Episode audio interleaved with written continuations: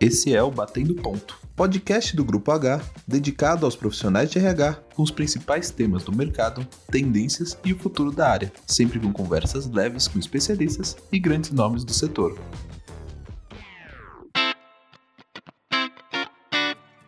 Quantas vezes já fomos questionados sobre o modelo de liderança de nossas empresas e como elas impactam a vida de nossos colaboradores?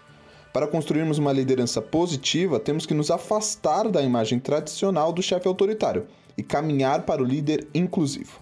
Esse nosso episódio é sobre isso e quais detalhes não podemos deixar de olhar como RH.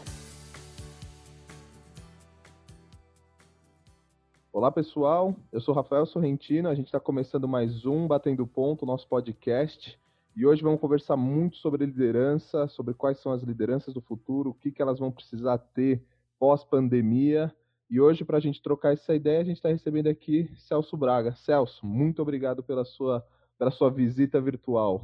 Estamos juntos, tranquilo. É o assunto do momento, é um assunto muito bom e relevante para a gente entender assim, as mudanças do papel de liderança que já vinham acontecendo, se aceleraram e como a gente vai ser líder no futuro. Maravilha. Celso, se apresenta um pouquinho para as pessoas, quem é você, como que você vai poder ajudar a gente nessa? Ah, eu sou um psicólogo, ah, embora minha carreira profissional não começou assim, eu comecei minha carreira profissional na produção, varrendo o chão, fui operador de máquina e com 19 anos eu me tornei líder.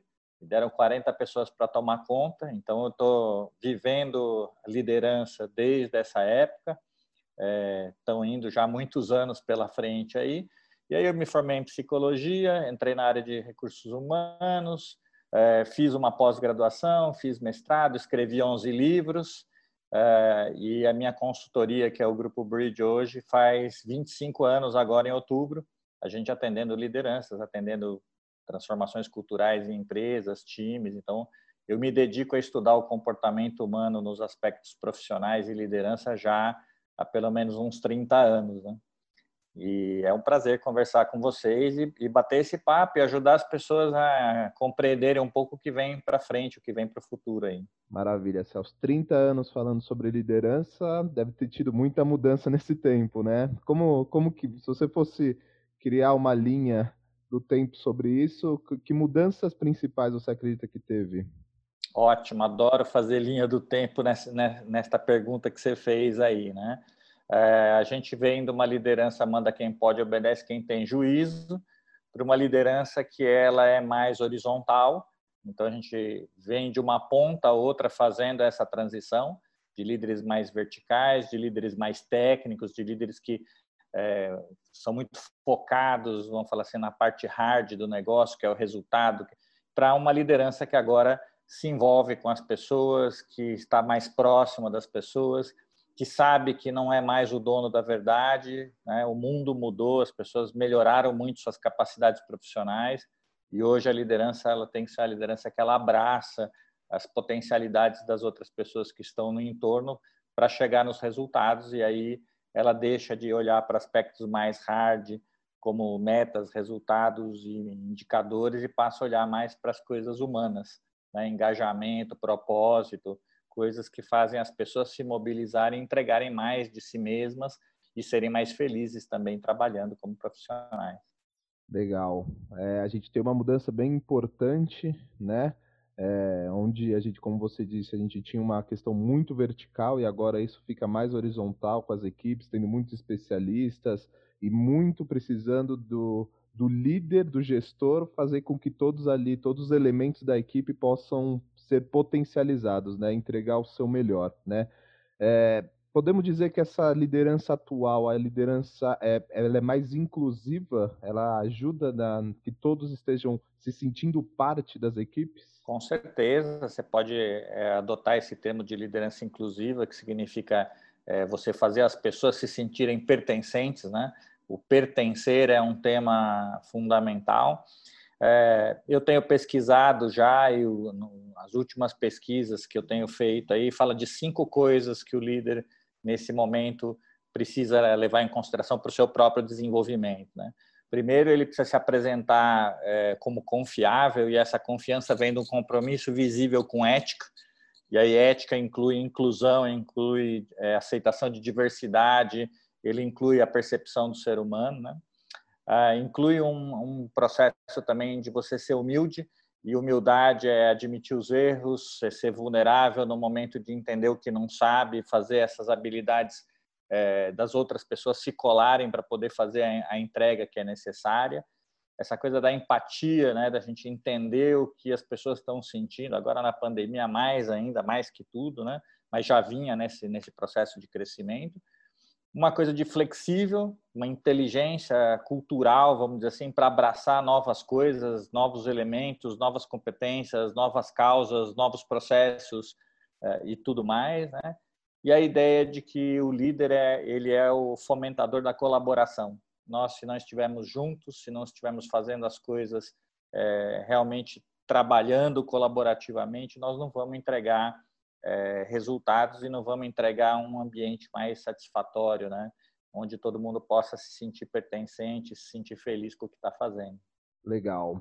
É, pensando nesse cenário dessa liderança, desses cinco pontos que você trouxe aqui, é, quais são os benefícios que a gente pode destacar, né? Porque a gente fala muito sobre liderança, sobre como a liderança é importante para desenvolvimento até de questões como employer brand, marca empregadora, é, diminuição de taxas de turnover e afins.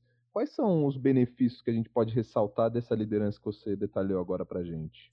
Eu vou falar de, um, de benefícios em dois aspectos. Um para o próprio líder, que se você for mais fluido, se você tiver esse compromisso com a inclusão e diversidade, se você for mais confiável, empático, provavelmente você vai ser mais feliz e menos suscetível a ter uma, um burnout, né? Então isso vai ser um benefício primeiro para você como ser humano de viver com mais tranquilidade, lembrando que o líder não é líder só dentro da empresa, não é só o líder profissional. Quando você é líder, você assume liderança em qualquer lugar que você está, em qualquer papel que você está. Né? E você efetivamente tem um benefício empresarial que líderes com estas características é, eles são é, cola para que as pessoas, para que os talentos queiram trabalhar com eles. E aí hoje, é, antigamente a gente ia caçar talentos e falava de reter talentos, né? Hoje você fala que o talento te escolhe, ele escolhe o líder com quem ele tra quer trabalhar. Então esses dias eu ouvi um caso muito interessante de um diretor falando com seu VP e falou assim: olha, se você for para onde você for, eu vou, não importa, eu, eu rebaixo minha, o meu negócio, mas eu quero trabalhar com você. De tanta admiração por, esse, por essas características que são muito evidentes no, na liderança né, desse, desse vice-presidente. Então, tanto top executivo quanto para baixo, o benefício que você tem é ter equipes mais talentosas, equipes mais engajadas com você, que vão entregar, obviamente, resultados muito melhores, mais diferenciados e de uma maneira mais tranquila, mais fluida. Então, você faz com que a organização tenha uma, uma cola social, vamos falar assim, um elemento mais é, interessante para a convivência de quem está, porque hoje não é muito dinheiro, é muito mais uh, o que eu sinto se eu estou feliz naquilo que eu estou fazendo, a não ser que você esteja trabalhando com pessoas que simplesmente estão fazendo tarefas, o que não é mais uma, uma realidade, né? Mas é, trazer as pessoas para perto de si significa melhores resultados. Maravilha, Celso. E aí vem uma pergunta chave, talvez para todo profissional de recursos humanos, de gente de gestão, é como que existe alguma fórmula, existe algum caminho que deve se seguir para potencializar a criação desse tipo de líder? Existe alguma coisa é, alguma ação do profissional de RH e das suas equipes para que se amplie esse, esse líder nesse perfil que você citou? É, com, com certeza, eu acredito muito, embora eu seja um psicólogo, né, eu transformo tudo em fórmula, em né, o comportamento em fórmula e as coisas em fórmulas, porque elas são, nós somos muito previsíveis como ser humano nas nossas respostas para tudo. Eu acho que o grande papel do RH é ser o ponto de reflexão do líder. Então, mais do que dar respostas ou mais do que dar é, é, caminhos precisos para esse líder, o, a pessoa de RH tem que ser o ponto de reflexão. Quando o líder faz alguma coisa, fala assim: o que levou você a fazer isso? O que você pensa que isso traz de benefício? Como você acha que isso pode ser melhor? Então, ser este ponto de, de apoio para a liderança faz com que o RH tenha maior relevância. E os líderes estão procurando pessoas para ajudar é, eles a fazerem esse caminho. Eles já entenderam que precisam fazer essa transformação, eles só não sabem como. E eu não quero pôr essa pressão, por exemplo, no RH, que o RH também tem que saber fazer como, porque se todo mundo soubesse, todo mundo já tinha feito. Eu acho que é, o que o RH pode fazer é ser realmente essa, esse ponto de reflexão, ser, fazer essa função de pensar junto, de fazer com que a gente discuta as situações com um pouco mais de profundidade. Elas não são tão pragmáticas e tão rápidas no, processo de desenvolvimento, é, e elas precisam dessa parada para falar assim, peraí, deixa eu ver o que eu fiz, deixa eu ver como eu fiz, deixa eu ver se eu posso fazer melhor, sabe? Acho que a gente tem esse espaço dos indivíduos, dos líderes, abertos a isso, eles só não sabem qual é o caminho. Legal, Celso. É, mesmo antes da pandemia, muito se falava sobre qual é a liderança do futuro, né? Talvez a gente tenha tem a necessidade agora de encurtar esse caminho, porque a gente vive um momento ímpar é, na sociedade, e obviamente que as empresas estão in, incluídas nisso. É, e, e, aí, como é que vai ser? Como, como será a liderança do futuro pós-pandemia, vamos dizer assim? Acho muito legal você fazer essa pergunta, porque me fizeram essa pergunta ontem. Eu estava com um grupo de 50 líderes de uma organização, a gente estava fazendo um processo é, para chegar num resultado que a organização precisa, porque precisa reverter alguns, alguns resultados que não estão vindo. E alguém me fez essa pergunta: como é que é a liderança do futuro? Porque a gente ah, não consegue ver o futuro, está com dificuldade de enxergar o futuro. E eu falei assim: não, eu consigo dar precisamente. E precisamente mesmo, né?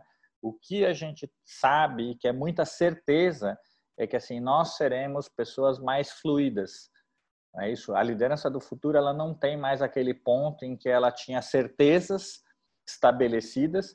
Nós não vamos voltar a ter essas certezas estabelecidas, como a gente já não vinha tendo. A gente só acelerou agora na pandemia. Então, o nosso ambiente de futuro é um ambiente de fluidez. E aí ele pede para você, nessa fluidez, aprender coisas novas. O que significa aprender coisas novas? Você sair de uma zona de conforto. E não estou falando zona de conforto como algo negativo o ser humano busca o conforto para economizar energia. É da natureza humana criar rotinas para poder manter a sua energia.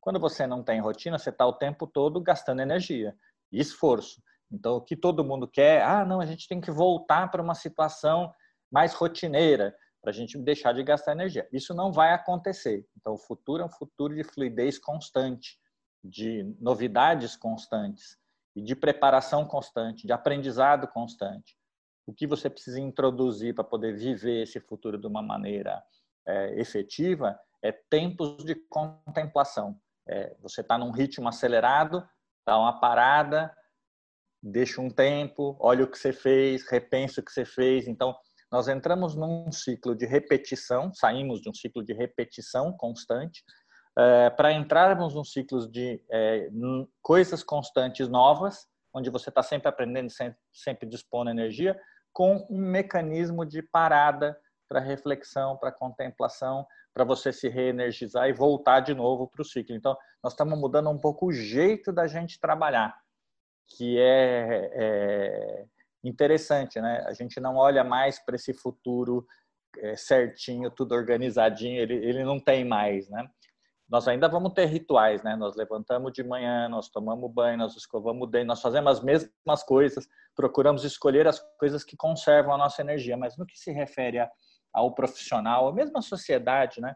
O processo de mudança que começou anteriormente à pandemia, mas se acelerou na pandemia, não para mais. Então, o futuro é o futuro dinâmico, futuro fluido, em que a gente tem que curtir, porque também é uma alegria você passar por processo de aprendizado. Eu sempre faço comparações com a vida cotidiana, né?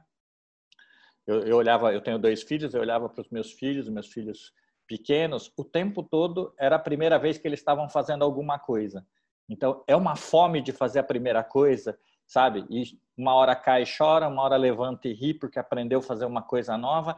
E é aquela fluidez da, do, da coisa mais jovem, né? De que você está aprendendo. Uma certa hora a gente quer encarcerar as coisas num, em rituais mais é, fechados, não, nós vamos voltar a essa coisa de, de ser criança de novo, sabe? De se divertir com o novo o tempo todo, de estar tá crescendo. Em algum momento dar uma parada para refletir e para se reenergizar e pegar mais um ciclo para frente e ir embora. Maravilha, Celso. Acho que o, o papo ajudou muito, vai ajudar muita gente agora, muitos profissionais de RH a buscar, a tentar criar esse hábito de gerar novos líderes inclusivos, novos líderes melhores.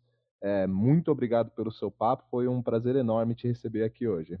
Prazer é meu, estou sempre à disposição. Maravilha, obrigado. O Batendo Ponto é um oferecimento do Grupo H, especialista em crédito consciente e educação financeira para colaboradores da iniciativa privada. Contribuímos para uma jornada financeira cada vez mais saudável. Entre em contato conosco. Acesse nossas redes sociais ou nosso site www.somosh.com.br.